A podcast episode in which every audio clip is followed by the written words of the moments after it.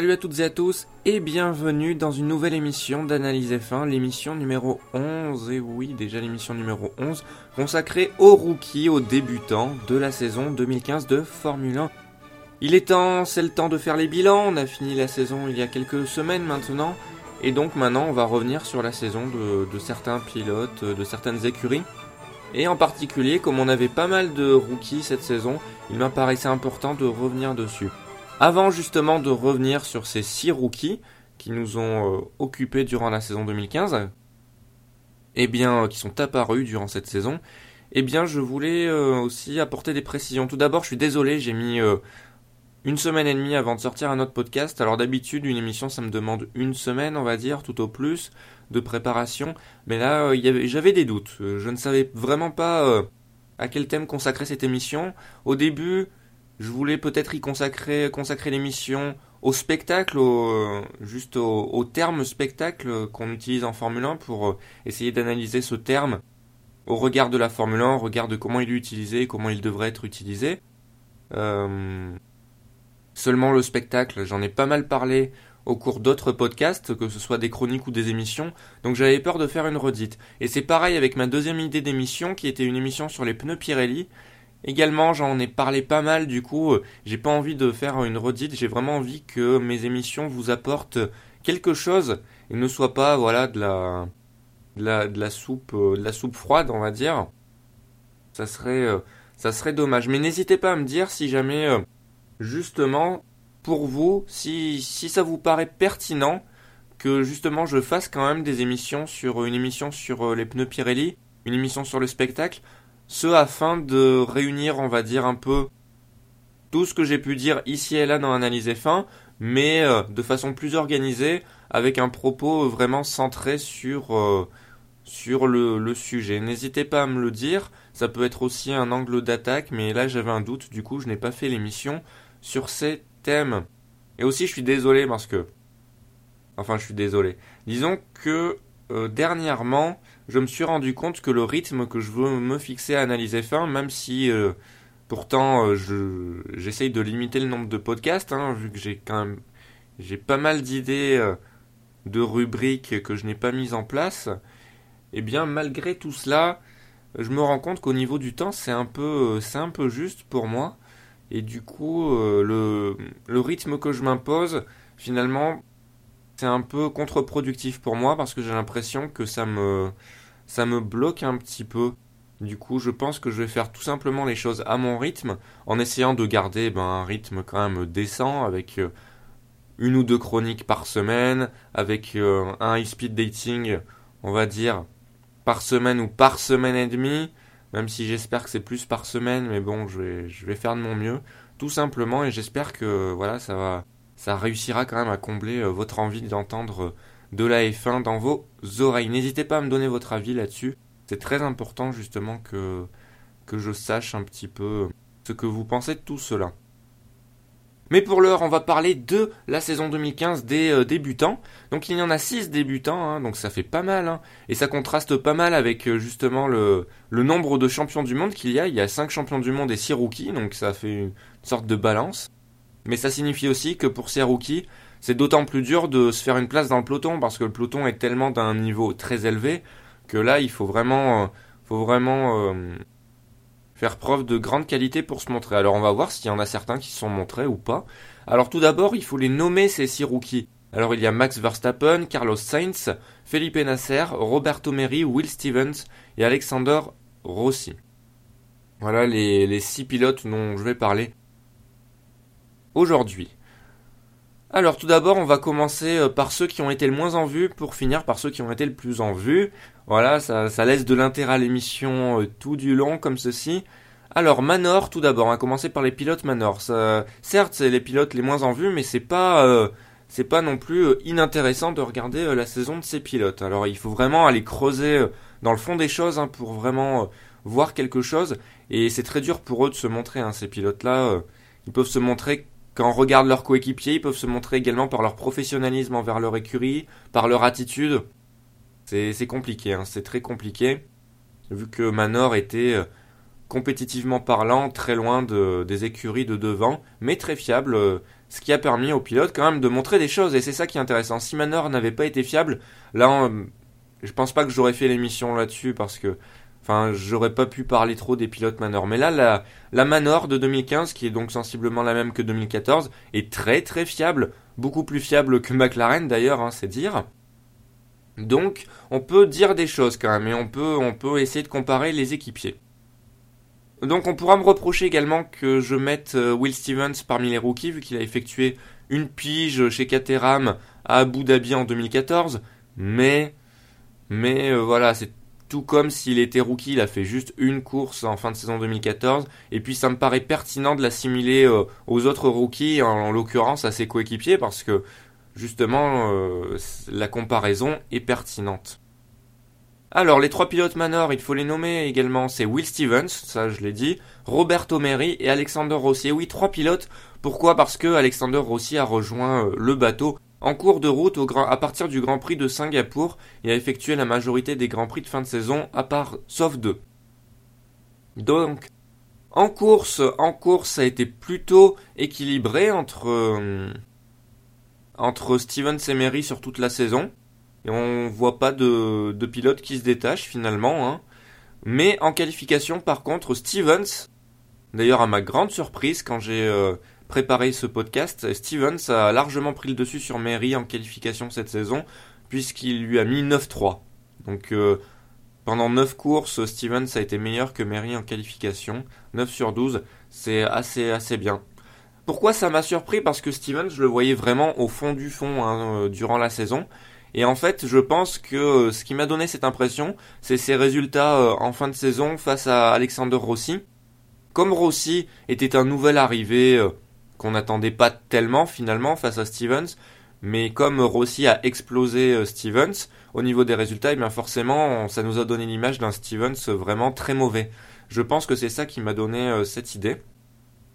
Et en effet, parce que Alexander Rossi a vraiment fait le boulot, ça on peut le dire, et même plus que cela. On s'y attendait pas, mais euh, il a dominé Stevens de la tête et des épaules. Il lui a mis 4-1 en course, et en qualif, il est aussi devant puisqu'il lui a mis 3-2.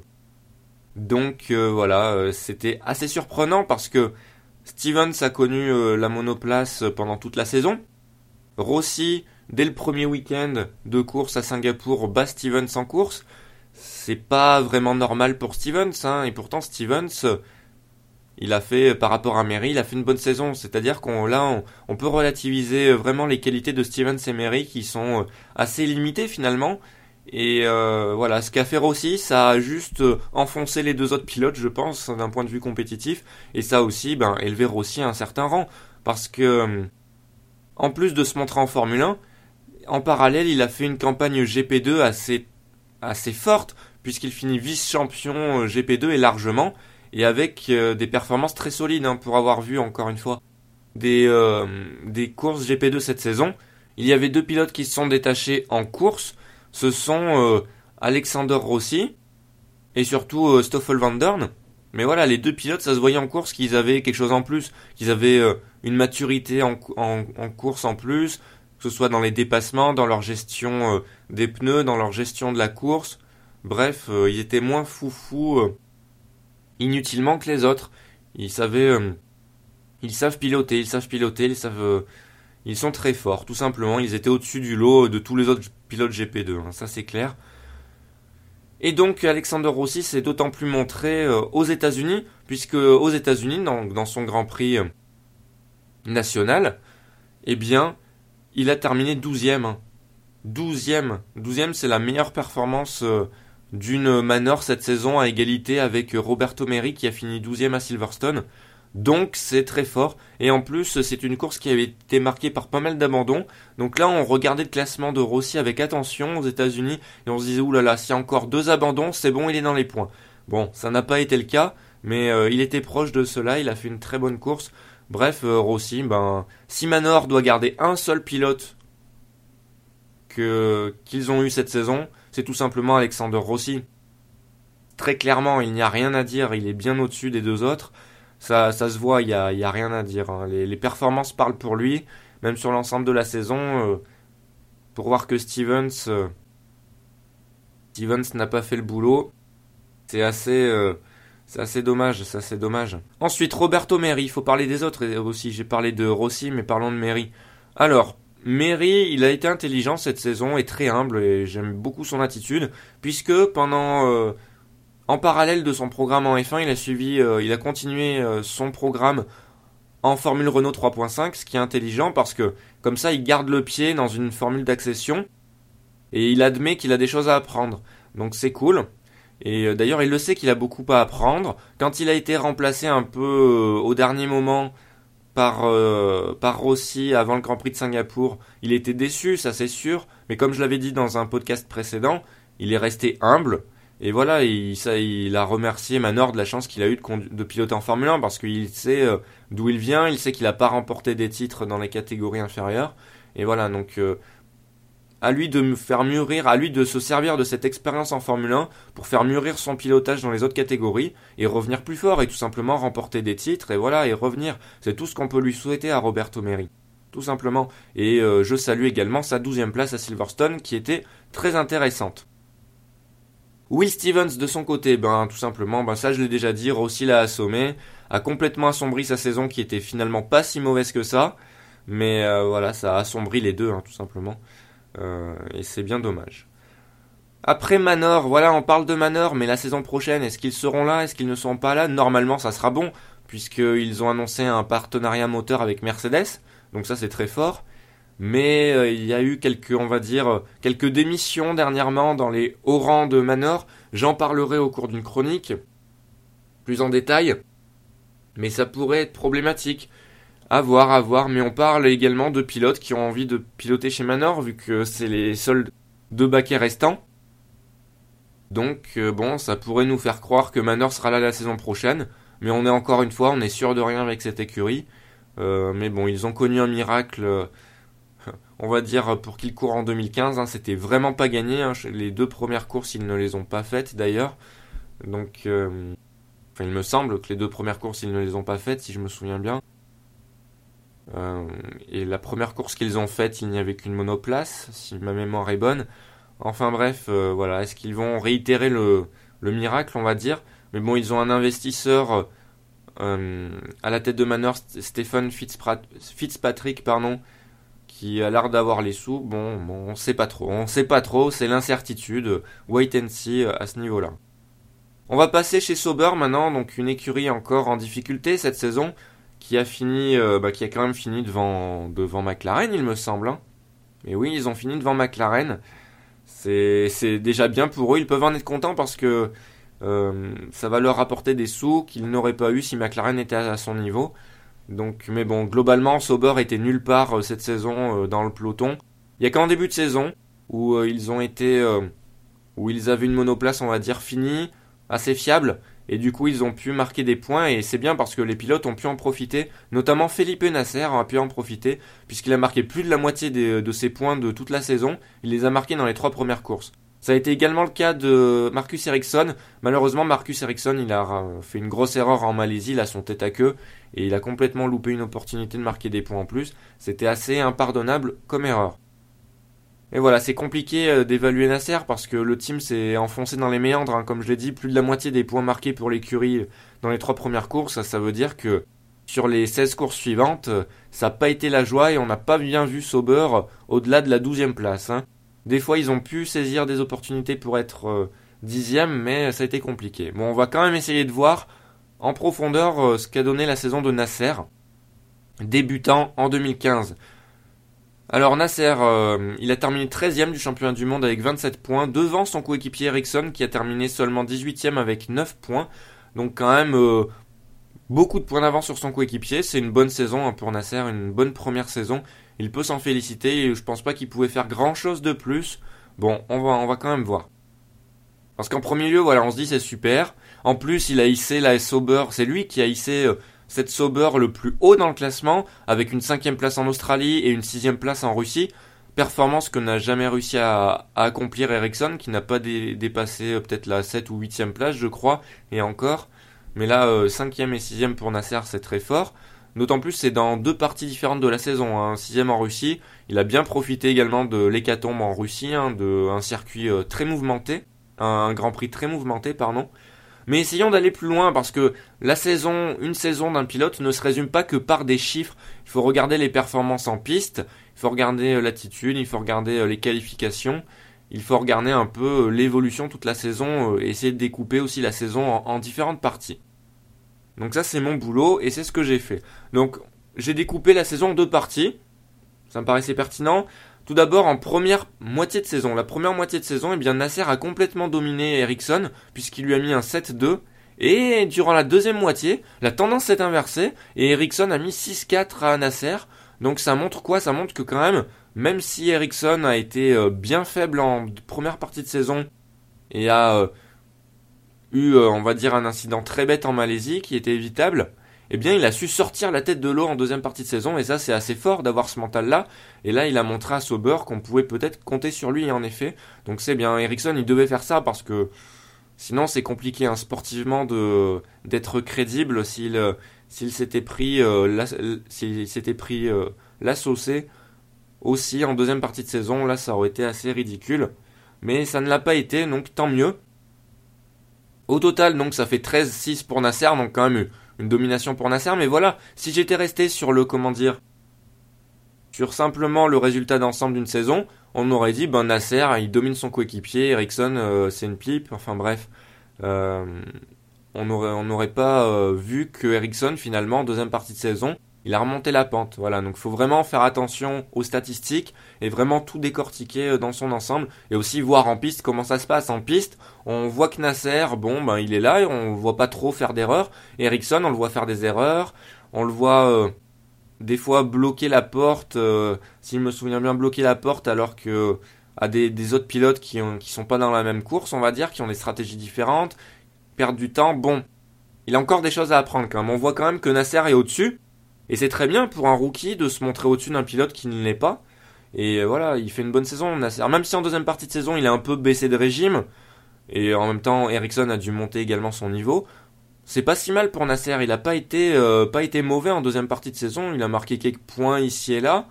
Et euh, il n'y a rien d'alarmant hein, qu'on peut noter. Il n'y a vraiment rien d'alarmant. C'est juste que voilà, comme on l'a vu tellement devant Ericsson en première partie de saison, eh bien ça nous a peut-être choqué de, le, de voir Ericsson devant en deuxième partie. Mais voilà, il faut faire attention aux impressions que peuvent nous donner, euh, on va dire, euh, certaines choses et vraiment, euh, vraiment rester, assez objectif là-dessus. Et puis ensuite, voilà, on a vu une Sauber. Enfin, Sauber est une monoplace assez compliquée à piloter en 2015. Ils ont eu une saison difficile, hein, dès le début d'ailleurs.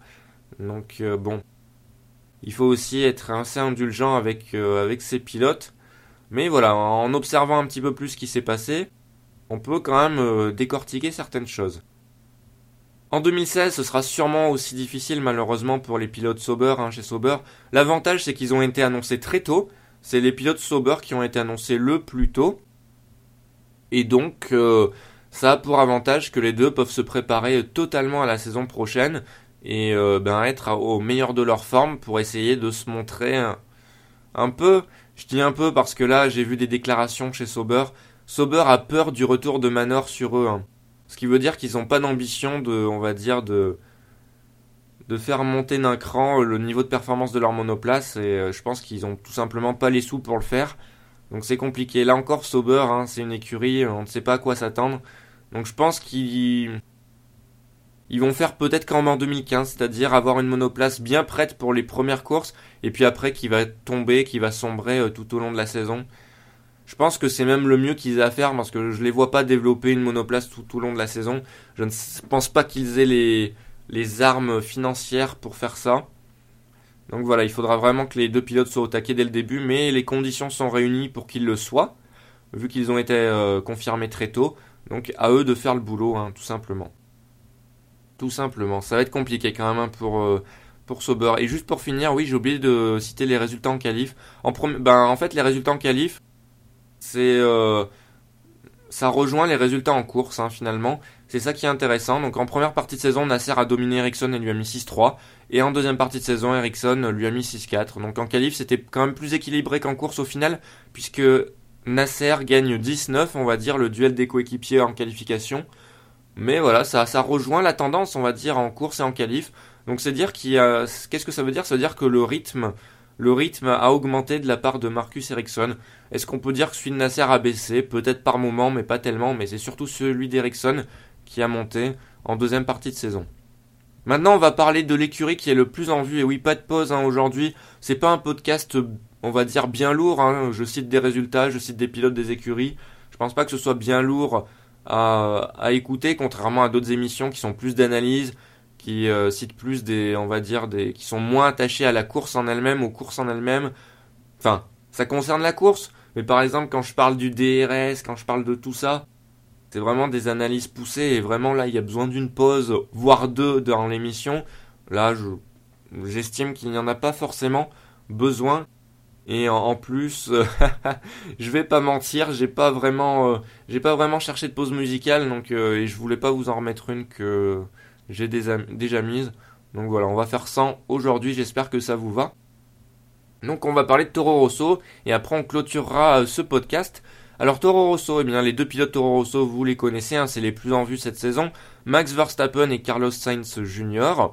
Donc tous deux fils de pilotes, hein, Carlos Sainz Jr. fils du célèbre pilote de rallye et de rallye raid Carlos Sainz, et Max Verstappen fils de Jos Verstappen qui euh, a été pilote de Formule 1 dans les années 1990, dans la deuxième partie des années 1990 et début 2000 il me semble.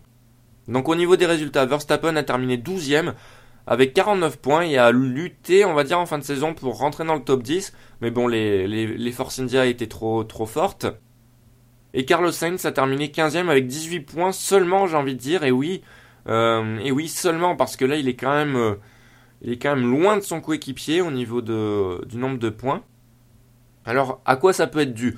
Ben, on pourrait y imputer aux problèmes mécaniques, parce que c'est vrai que Sainz a connu beaucoup plus de problèmes mécaniques que Verstappen, mais il n'y a pas seulement ça. Alors certes, il est frustré, Sainz, mais il faut qu'il voie que qu'il a fait des erreurs cette saison. Bon, comme son coéquipier, mais il en a fait quand même hein, cette saison. Et il a manqué plusieurs opportunités. Hein, là où son coéquipier a pu les saisir, Sainz ne les a pas saisis parce qu'il était moins, moins rapide, moins efficace, tout simplement que son coéquipier néerlandais. Et ça, c'est notable, et ça, je pense que le paddock l'a bien vu tout simplement, et malgré une plus grande expérience, parce que c'est ça qui est impressionnant euh, chez Verstappen, c'est qu'il arrive à, il arrive à dominer son coéquipier, alors que Sainz a été champion en Formule Renault 3.5 et a plus d'expérience en monoplace. Ça, c'est, c'est très fort pour lui. Pour Sainz, c'est moins bien, par contre, il faut qu'il relève la tête en 2016. En début de saison, alors là aussi, il faut décortiquer, en début de saison, c'était plutôt équilibré. Avec même Sainz qu'on voyait peut-être un peu au-dessus, mais c'était plutôt équilibré entre les deux en termes de, rythme. Mais ensuite, vraiment, euh, petit à petit, et vraiment totalement en deuxième partie de saison, même un peu avant la deuxième partie de saison, c'était le cas, Verstappen a totalement dominé euh, son coéquipier. Et euh, ça se voit au niveau des résultats. Quand je parlais des opportunités saisies, Sainz n'a jamais pu saisir les opportunités que son coéquipier a saisies. Et oui, en effet, Verstappen a, inscrit deux quatrièmes places cette saison en Hongrie et aux États-Unis. Donc durant des courses mouvementées, mais il faut quand même le faire. Il faut quand même faire certains dépassements, avoir une bonne stratégie, etc. La stratégie, c'est pas le fort de Toro Rosso pourtant, mais voilà, il a été, euh, il a été à son avantage durant ces, ces courses-là. Et c'est son avantage à Verstappen, son grand avantage, c'est sa pointe de vitesse impressionnante en effet, c'est vraiment quelqu'un qui, qui peut faire des choses à l'avenir s'il polie son talent, s'il se montre humble, s'il se remet en question, parce que euh, il ne faut pas que voir sa pointe de vitesse, hein, malheureusement. Bon, mais ce qui plaît chez Verstappen, parce qu'il faut vous dire que il y a une grande partie des fans de Formule 1, vous en faites peut-être partie, qui euh, Verstappen cette saison et euh, voilà, qui, vous voulez peut-être le voir à un plus haut niveau dans quelques années. Et je, je pense savoir pourquoi. Tout simplement sa pointe de vitesse, ça je l'ai déjà dit, mais ensuite il y a plusieurs autres facteurs. C'est tout simplement qu'il apporte de la fraîcheur dans, dans le paddock il dit ce qu'il pense, même si ce qu'il pense c'est un peu de la merde, mais il dit ce qu'il pense. Euh, en piste, il est assez naturel en piste, c'est-à-dire que il est assez, euh, il a sa gestion du risque, on va dire. Et s'il voit qu'il y y a une opportunité de dépassement, il va la saisir. Il y a un 3 quelque part, il y va à l'extérieur, à l'intérieur. Il ose tout. Ça, c'est ce qui plaît. Et généralement, dans ses tentatives offensives, quand il ose tout, c'est plutôt bien tenté. C'est pas, c'est pas, on va dire, à la Maldonado. C'est plutôt l'agressivité dans le bon terme. C'est, il impressionne tout simplement. Il montre quelque chose qu'on ne voit pas souvent de la part des autres pilotes. Et disons que quand il a une proie devant lui, il la, suit vraiment très près. Malheureusement, il a pu la suivre, de trop près euh, à Monaco. Il n'a pas tenu compte des, caractéristiques euh, si spéciales de ce circuit. Mais sinon, sur d'autres circuits, il, vraiment, il, harcèle ses opposants pour ensuite euh, leur porter le coup fatal avec un, dépassement souvent assez impressionnant. Mais voilà, et Verstappen n'a pas été non plus avare en erreur, hein. il a fait pas mal d'erreurs. J'ai cité Monaco, je cite Silverstone, je cite Abu Dhabi, et au final, pour moi, euh, c'est un pilote où j'espère ne pas dire à l'avenir euh, quel gâchis. J'espère. Pour l'instant, je serais tenté de le dire. Pourquoi? Parce que certes, il marque beaucoup de points, certes, euh, il a inscrit de quatrième place, certes, il est très rapide, mais il faut regarder vraiment les courses, il faut vraiment regarder ses courses, faut vraiment regarder euh, comment il pilote, et ce n'est pas encore ça, ce n'est vraiment pas encore ça. Il commet beaucoup d'erreurs de rookie, tout comme son coéquipier, euh, encore en fin de saison d'ailleurs. Par exemple, sa plus grosse erreur, c'est vraiment euh, quand il est devant un autre pilote et qu'il veut défendre, il se croit encore en karting ou en Formule 3 ou en F3 Europe. C'est-à-dire que il ne tient pas compte qu'il a une monoplace qui va à 250-300 km/h, il se décale au dernier moment et ça c'est impardonnable. C'est impardonnable à ce niveau de compétition et euh, d'ailleurs il mérite d'avoir ses 8 points de pénalité comme ça. C'est le pilote qui a fini avec le plus grand nombre de points enlevés à son permis de pilote de F1, 8. Euh, et ça veut bien dire les choses parce qu'il il s'est montré vraiment, il n'a pas évolué de ce point de vue-là, malheureusement. Et voilà, se décaler au dernier moment, c'est très dangereux. Et pour moi, tant qu'il ne change pas de, on va dire, de, manière de faire, c'est un pilote dangereux en piste pour moi. Euh, je l'ai vu dès la première partie de saison, je me suis dit, euh, s'il change pas, ça va être il va être vraiment dangereux pour lui, pour les autres pilotes.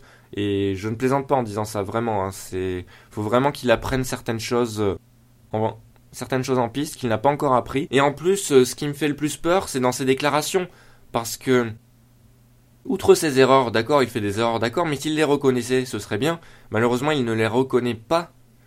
Et en plus de cela, il se montre très irrespectueux envers ses autres pilotes. Suite à l'incident de Monaco, il ne s'est pas excusé envers euh, Grosjean. Il euh, s'est montré assez euh, irrespectueux envers Felipe Massa, etc. Il se montre assez arrogant, assez prétentieux, assez imbu de lui-même. disons qu'il aime bien s'écouter, il aime bien son pilotage il aime bien se voir piloter, mais il faut vraiment qu'il prenne du recul. Et je pense qu'il est assez mal encadré parce que Red Bull lui a euh, posé les ailes comme ça euh, sur son dos en lui disant euh, t'es exceptionnel, t'es de la graine de champion. Voilà, bon, on sait dans quelles conditions ça s'est passé. Hein. Red Bull, ils l'ont pris tout simplement pour pas qu'il finisse chez Mercedes ou, ou autre. Et c'était un peu tôt. Et en plus, euh, son père, j'ai pas l'impression que ce soit le, meilleur encadrement qu'il puisse avoir, parce que quand j'entends Verstappen dire, suite à je sais plus quelle course, là, où il avait refusé de laisser passer Sainz pour faire euh, le jeu de l'équipe, il a dit, euh, si j'avais laissé passer Carlos, eh bien, mon père, il m'aurait mis des coups de pied dans les parties. Et voilà, on voit le niveau intellectuel dans la famille, tout simplement. Et moi j'attends juste c'est qu'il soit mieux encadré quand même Verstappen et qu'on lui dise moins oui tout le temps, qu'on lui dise un peu plus non, qu'on lui dise ce qui va pas parce que là on a l'impression que c'est un peu l'enfant roi et euh, c'est dangereux, c'est dangereux parce qu'il fait des erreurs vraiment très dangereuses en piste. On lui montre, on lui dit mais il ne les reconnaît pas. Alors j'ai un petit espoir, c'est qu'en fin de saison j'ai vu une interview de lui où c'était un peu mieux. Bon certes il estimait que sa saison, euh, il s'était amélioré à tous les points de vue, enfin notamment en qualif, en course. Malheureusement il ne cite pas le, comment dire, le, ce que j'ai cité, c'est-à-dire ses erreurs, euh, on va dire un peu bêtes de rookie. Hein. L'erreur à Silverstone où il part en tête à queue un peu bêtement, même complètement bêtement. Euh, à Monaco où il rentre dans, Romain Grosjean. et c'était attendu parce que il n'avait pas l'expérience pour faire ce qu'il a fait et voilà, il a fait finalement une erreur qu'il n'a jamais euh, vraiment reconnue. Euh, c'est ça le pire. Et, euh, et d'autres erreurs à Abu Dhabi là quand il se décale plusieurs fois, son dépassement sur Button, voilà, qui est pas pas top. Miref, il y a eu plein de choses cette saison pour Verstappen où on pourrait critiquer. Pareil pour Sainz, hein, il a fait des erreurs de rookie pareil, mais par contre Sainz, la différence, c'est qu'il est pas dangereux. Hein. C'est ça la différence. Après Verstappen, aussi on peut lui reconnaître, c'est qu'il a accompli 49 dépassements euh, cette saison, donc c'est le pilote en piste qui a accompli le plus de dépassements, devant d'ailleurs son coéquipier, Sainz qui en a accompli 45. Donc les deux pilotes Toro Rosso, vraiment, ben, le fait d'être dans, le fait d'être dans le peloton, forcément, ça offre la possibilité d'accomplir euh, plus de dépassements. Donc, euh, mais ils ont su saisir les opportunités de dépassement. Hein. Ben, Verstappen, on l'a bien vu. Sainz, un peu moins, mais bon, euh, les chiffres parlent et il les a, il les a fait aussi ces dépassements. Voilà, donc du côté de Sainz, impératif pour lui de vraiment relever, euh, se relever en 2016 parce que Toro Rosso, c'est pas des gentils. Ils n'hésiteront pas à le débarquer de la de Toro Rosso euh, dès la fin de saison 2016 si les performances ne sont pas là. Verstappen, lui, il doit, ben tout simplement, enfin c'est triste parce que il n'a même pas à reconnaître ses erreurs. S'il fait la même saison en 2016 qu'en 2015, ça suffira pour euh, son écurie, ça suffira pour les autres écuries qui seraient intéressées par lui et c'est très triste, hein, c'est qu'on lui dit oui tout le temps et on va laisser ça évoluer. Ça, c'est un peu catastrophique. Il faut vraiment que de lui-même, il puisse avoir cette maturité de changer. Et là, ce sera un grand pilote. Hein. Ça, ça, je le dis. Ça, c'est sûr. Hein. Il lui manque juste ça, la maturité pour. Euh, comment dire? Pour euh, évoluer.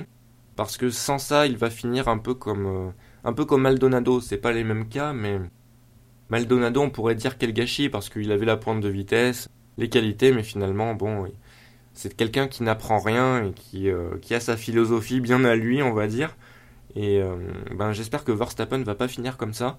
C'est assez mal parti, mais sait-on jamais, comme je l'ai dit, voilà, il y a cette dernière interview là où il disait qu'il lui reste beaucoup de choses à apprendre, où il se montre assez humble finalement, parce que même si on lui parlait, on lui bourre le chou à, à force de lui dire Ah, est-ce que tu n'aurais pas envie d'aller dans une monoplace qui, euh, qui peut lutter pour le titre? Alors il a dit oui, certes, avec les quatrièmes places que j'ai fait, on a envie d'aller plus haut, mais je suis très bien là où je suis chez Toro Rosso et je suis pas pressé. Et voilà.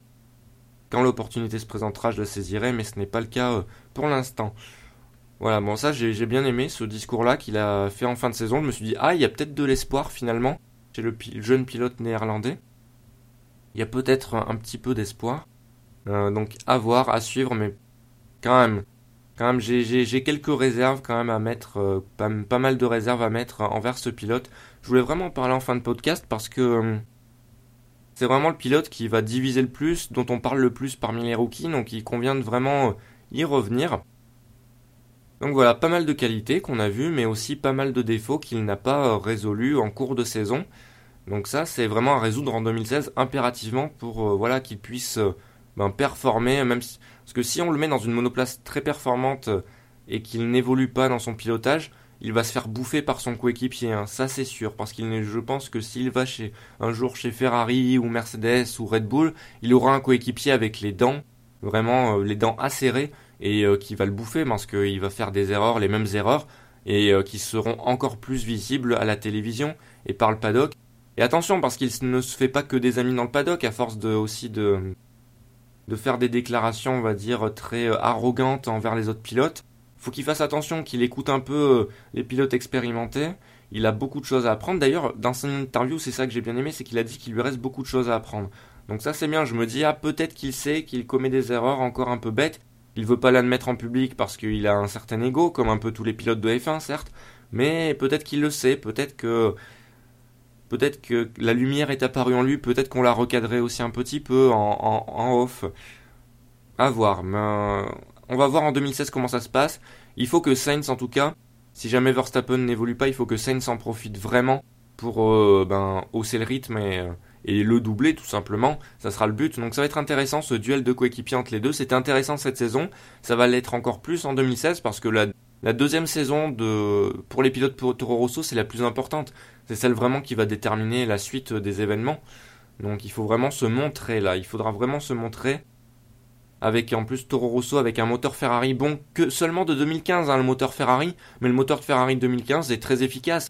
Donc euh, même si euh, les autres même si les motoristes évoluent, je pense que Toro Rosso si Toro Rosso a une bonne monoplace, a un bon châssis eh bien, ils pourront quand même faire des choses, marquer quelques points certaines fois, saisir les opportunités quand il y a des hécatombes ou des situations un peu de, de pluie. Voilà, c'est tout l'enjeu pour les deux pilotes, les deux jeunes pilotes de la de l'écurie de Red Bull. Donc voilà, à voir. Euh, j'espère, ouais. Euh, moi j'ai peur en fait, c'est ça, ça le, la réserve que je mets, c'est que j'ai peur. J'aime pas voir un pilote comme ça euh, en Formule 1. Et bah, j'espère vraiment qu'il va évoluer pour lui et pour les autres pilotes parce que voilà, comme je l'ai dit vraiment, je le dis vraiment avec le, plus grand sérieux, il est dangereux en piste. Hein. Ces manœuvres là euh, au dernier moment, c'est pas acceptable. C'est pas du tout acceptable. Hein. Il faut vraiment, euh, vraiment qu'il change ça. Quand il aura changé ça, son état d'esprit également, s'il le change un petit peu, ça serait cool. Et euh, et qu'il mûrisse son pilotage là, ben voilà, on aura un pilote sûrement exceptionnel parce que la pointe de vitesse il l'a. Ça c'est très impressionnant d'ailleurs de, le voir avec une telle pointe de vitesse, avec si peu d'expérience, euh, avec des monoplaces proches de, cette vitesse de pointe. Voilà, il a un sens de la course euh, très bien. Il faut maintenant à lui de, faire le boulot pour aiguiser tout ça et ben tutoyer les étoiles on va dire tout simplement. Voilà, c'était tout pour moi pour ce podcast d'analyse F1. Je vous remercie de l'avoir écouté, n'hésitez pas à le partager, n'hésitez pas à réagir sur les réseaux sociaux, at F1 Analyse sur Twitter et la page Facebook d'analyse F1. Sur ce, eh bien, à la prochaine et n'oubliez pas, eh bien, comme je l'ai dit, vivons notre passion, à bientôt.